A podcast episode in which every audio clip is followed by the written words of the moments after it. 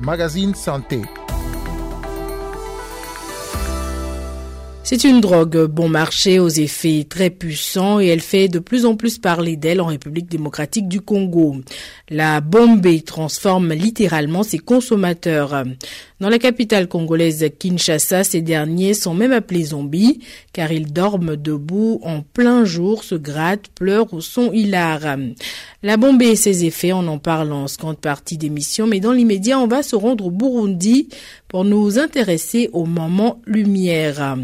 Bonjour à toutes et à tous, Carole Assignon Micro, vous écoutez le magazine Santé.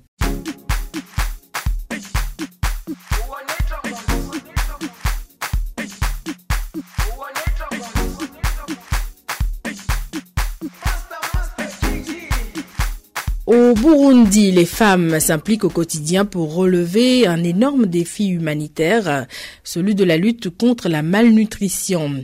Le pays connaît en effet une situation de malnutrition infantile inquiétante. Une enquête nationale réalisée en septembre 2020 avait déjà estimé à plus de 300 000 le nombre d'enfants de 6 à 59 mois et de femmes enceintes et allaitantes qui souffriraient de malnutrition aiguë durant cette année 2021. Pour y remédier, l'Union européenne a initié le programme de résilience des populations fragiles. Il s'intéresse entre autres à la sécurité alimentaire et nutritionnelle en apportant aux paysans du soutien en intrants agricoles. Ceci permet aux ménages de la zone d'intervention de prévenir et de traiter la malnutrition chez les enfants de moins de 5 ans grâce à une alimentation équilibrée. Les leaders communautaires dits Maman Lumière sont formés pour dépister les enfants atteints de malnutrition et sensibiliser les mères allaitantes sur l'alimentation équilibrée. Plus de détails avec Anteditest Niragira, notre correspondant au Burundi.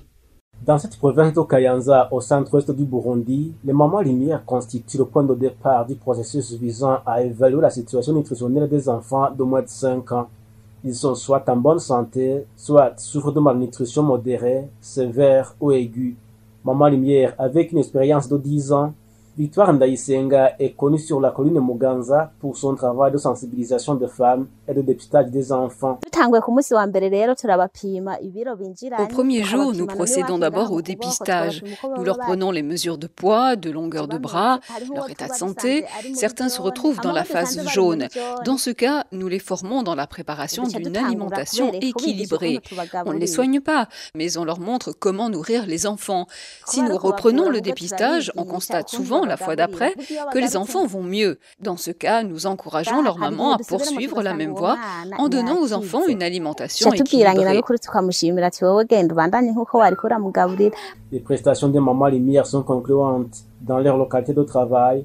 Les bénéficiaires ou parents des enfants souffrant de malnutrition reconnaissent que ces derniers guérissent sans qu'ils aient eu recours aux médecins. La guérison passe par la consommation régulière d'une alimentation équilibrée, composée de différentes sortes de légumes, de haricots, de patates douces, de bananes et de pommes de terre. On y ajoute des arachides, des ndagala aux petits poissons, suivant les conseils de Maman Lumière. Sylvestre Nyedetse témoigne. Ma fille ne mangeait pas, elle ne cessait de maigrir, ses cheveux jaunissaient. On croyait à un empoisonnement, mais d'autres nous disaient que c'est plus de la malnutrition. Quand nous sommes venus au centre, elle a été dépistée et les résultats ont prouvé qu'elle est atteinte de malnutrition. On l'a nourrie et progressivement, j'ai vu un changement jusqu'à ce qu'elle prenne ce qu'elle ne mangeait pas avant. Le travail des mamans lumière s'organise en campagne de 12 jours. Le dernier jour de la campagne correspond à l'évaluation de l'évolution sanitaire des enfants sous traitement pour savoir qui a guéri et qui doit être référé aux structures de soins. Explication de Victoire Ndaïsenga, Maman Lumière. Elle retourne et nous reprenons la même procédure pendant 12 jours. Au dernier jour, nous reprenons les mesures de poids pour voir si l'enfant a évolué. Nous mesurons la longueur des bras pour vérifier si l'enfant a guéri. Nous disons à leur mère que nous n'utilisons pas de médicaments. mais rien que les produits de nos champs. Et si un enfant se trouve dans la phase rouge après dépistage, c'est la preuve de la malnutrition aiguë. Nous le référons au centre de santé pour traitement. On ne s'en occupe pas. En cas de malnutrition aiguë avérée, les structures de soins de référence bénéficient de l'appui du programme Twitia Magala ou Volons en secours de la santé. Le centre de santé Amis des jeunes de Matongo collabore avec les mamans Lumière dans le traitement des enfants atteints de malnutrition aiguë, mère de quatre enfants, dont des jumelles. Césarine Daishemeza est une des femmes bénéficiaires de soins de malnutrition aiguë pour ses jumelles de 7 mois. Les mamans Lumière nous ont invités. Après le dépistage, mes jumelles étaient en sous-poids et elles m'ont référé au centre de santé. Ils m'ont donné des micronutriments pour faire face au déficit pondéral des bébés. Je suis satisfaite de leur évolution.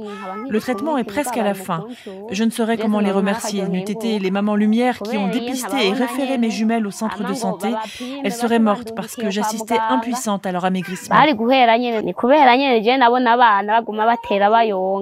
Dans le processus de traitement des enfants souffrant de malnutrition, les mamans lumière sont liées au centre de santé par l'intermédiaire des parents des enfants victimes de malnutrition aiguë. Clotilde Nduwayo est une infirmière au centre de santé Amis des jeunes de Matongo. Les mamans lumière se rencontrent dans le voisinage. Elles élisent une représentante chez laquelle elles se réunissent une fois dans la semaine. Elles collectent diverses sortes d'aliments, chacune apporte ce qu'elle trouve dans son coin. Elles les collectent et les préparent pour manger ensemble avec les enfants. Elles les dépistent. Ceux qui se retrouvent dans la phase rouge sont référés au service nutrition du centre de santé pour être traités et bénéficier des micronutriments chaque jeudi de la semaine. Initié par l'Union européenne et exécuté sur tout le territoire burundais pour une durée de trois ans, les interventions du programme Résilience renforcent les capacités et le bien-être des ménages et communautés de bénéficiaires fragilisés par une situation socio-économique fragile. Antelites Niragira à Kayanza pour la Deutsche Welle.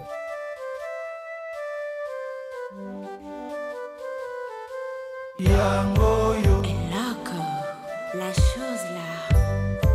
Ototombe. Yangoyo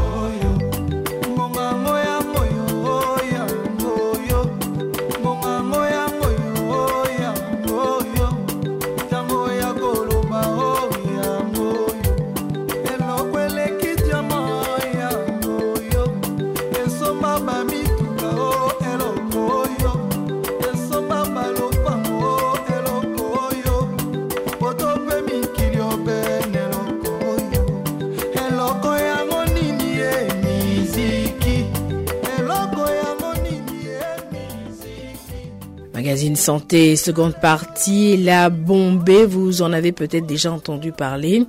Il s'agit d'un stupéfiant fabriqué avec des résidus de catalyseurs de peau d'échappement mélangés à des médicaments.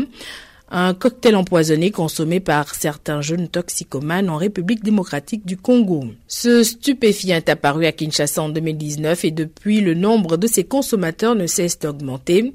Selon la police, les mécaniciens sont les grands pourvoyeurs de cette drogue et ceci à l'insu des propriétaires des automobiles.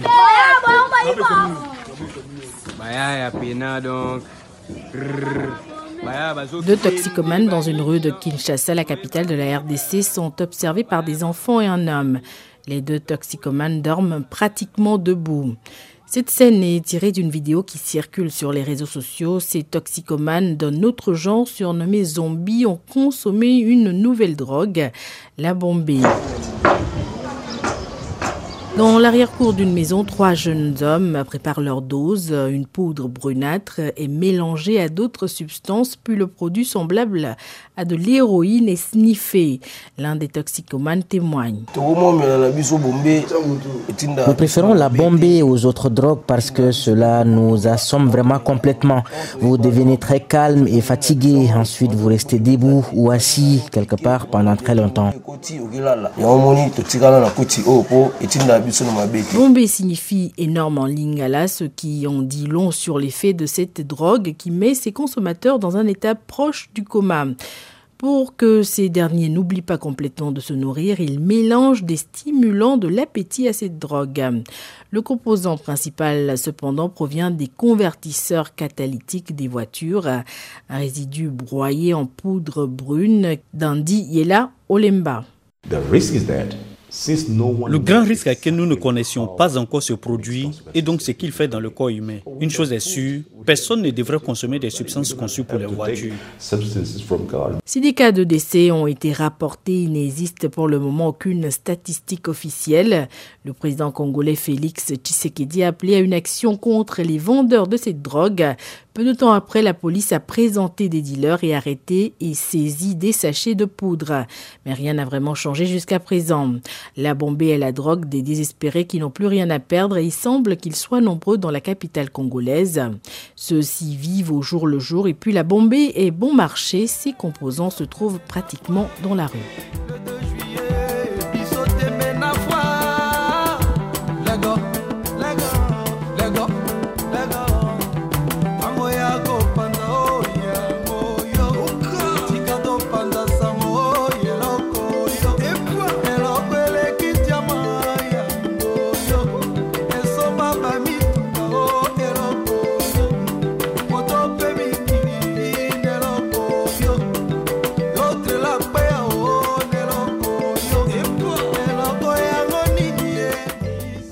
Nous arrivons ainsi à la fin de ce numéro du magazine Santé que vous pouvez écouter ou réécouter à tout moment sur notre site internet www.com/français.